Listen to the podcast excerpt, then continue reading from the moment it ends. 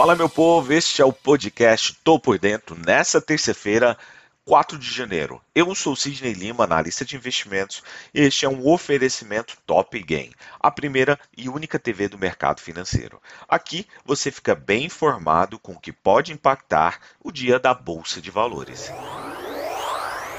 Ontem, o dia foi marcado por uma agenda vazia sem grandes dados a serem divulgados, além de feriado ainda em boa parte do mundo.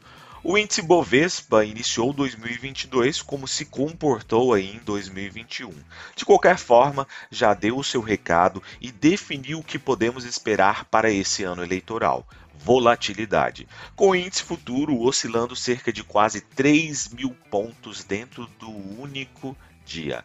De qualquer forma, o Ibov não conseguiu se sustentar, cedeu e fechou o dia com queda de 0,86%. Porém, o tombo de estreia só não foi maior, pois a Petrobras segurou e fechou o dia aí com 2,25% de alta e contou, obviamente, com a ajuda dos bancos, que também deram aquela força para sustentar um movimento mais altista. A própria Vale, que se segurou no início do dia, cedeu e fechou o dia somente a 0,05% de alta, ofuscando o brilho do índice das ações brasileiras nesse dia de estreia de 2022. 2022.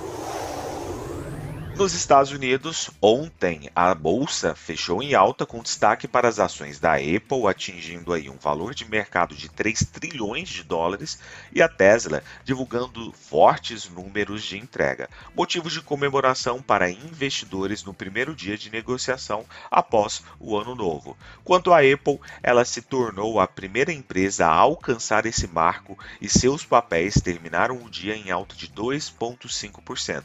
Já as ações de Tesla dispararam mais de 13% ontem e as entregas trimestrais da empresa superaram as estimativas de analistas e a escassez global de chips diante do aumento da produção na China. No contexto atual, esses são os dois grandes impulsionadores do mercado lá nos Estados Unidos. De qualquer forma, o motivador é sem dúvida de que a diminuição das preocupações de investidores sobre o impacto da variante Omicron também ajudou esse sentimento no mercado, mesmo com o aumento aí do número de casos de Covid-19 por lá. Falando lá, o índice S&P 500 fechou o dia com alta de 0,64, Dow Jones com 0,68 e Nasdaq aí bolsa mais focada em tecnologia com 1,20% de alta. Na Europa, as bolsas fecharam em alta na primeira sessão de 2022 após a divulgação de indicadores de atividades ali na região. Investidores monitoraram ainda o avanço da variante Omicron do coronavírus em uma sessão que obviamente aí também foi marcada por uma liquidez reduzida por conta de um feriado ali no Reino Unido, como eu havia já mencionado ontem, que manteve aí obviamente os mercados fechados no país. Com as taxas de juros e os rendimentos de títulos públicos ainda em níveis muito baixos, as ações continuam aí populares entre os investidores. De acordo com alguns analistas, os mercados por lá também estão otimistas de que a nova variante não causará tantos transtornos como esperado lá no início, apesar de que seja e tenha uma rápida disseminação em meio a relatos de que tende a causar sintomas mais brandos do que outras cepas. Ao que tudo se desenha, 2022 começa como o ano passado terminou, com muitos dos mesmos temas sendo abordados, sendo improvável que esta semana traga muitas informações novas para o gaming. Para o petróleo, os preços do petróleo continuam caminhando bem, mesmo com os investidores abraçando as expectativas de que os principais produtores de petróleo confirmarão um plano para aumentar a oferta no final de hoje, em meio à diminuição das preocupações sobre a disseminação da variante Omicron de Covid-19. O que percebe-se é que as preocupações com a demanda de combustível com a propagação da Omicron estão diminuindo e as liberações planejadas lá atrás de petróleo, de várias reservas estratégicas do petróleo nacionais lá nos Estados Unidos principalmente, serão menores do que o que é aí esperado. Um ponto muito importante para hoje é que justamente hoje nós teremos a Organização dos Países Exportadores de Petróleo, famosa e conhecida como OPEP, além de Rússia e aliados, juntos chamados de OPEP+, eles devem se reunir hoje. Isso pode trazer novos referenciais para esse mercado.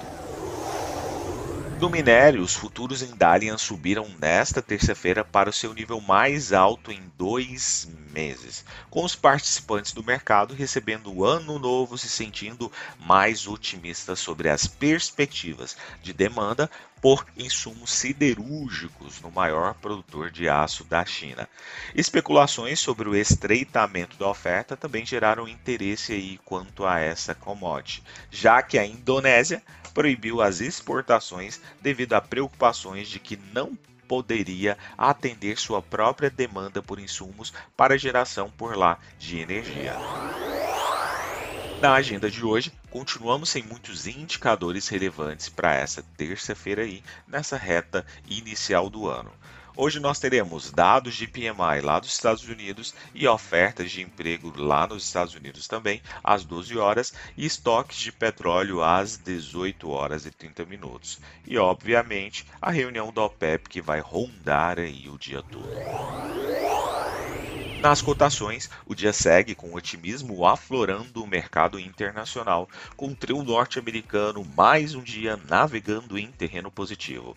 Dow Jones, neste momento, às 7 horas e 20 minutos do dia 4 de janeiro, navega em 0,34% de alta, S&P 500 com 0,32%, Nasdaq Bolsa da Tecnologia com 0,26% de alta. O índice medo, conhecido aí como índice VIX, com 1, 0,10% de queda, sinalizando por mais um dia que a galera não está tão afim assim de proteção e o apetite ao risco continua aflorado. A Alemanha, através do índice DAX, sinaliza para gente uma continuidade de um movimento também otimista lá por parte da Europa, lembrando aí a Alemanha, principal economia ali da zona do euro, agora índice DAX com 0,24% de alta.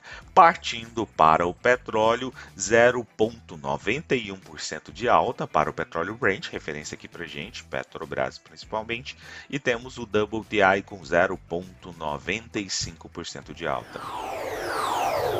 Vou ficando por aqui. Siga a gente aí nas redes sociais. Estamos todos os dias no YouTube através do canal Top Game. Te aguardo lá. Valeu, tchau, fui.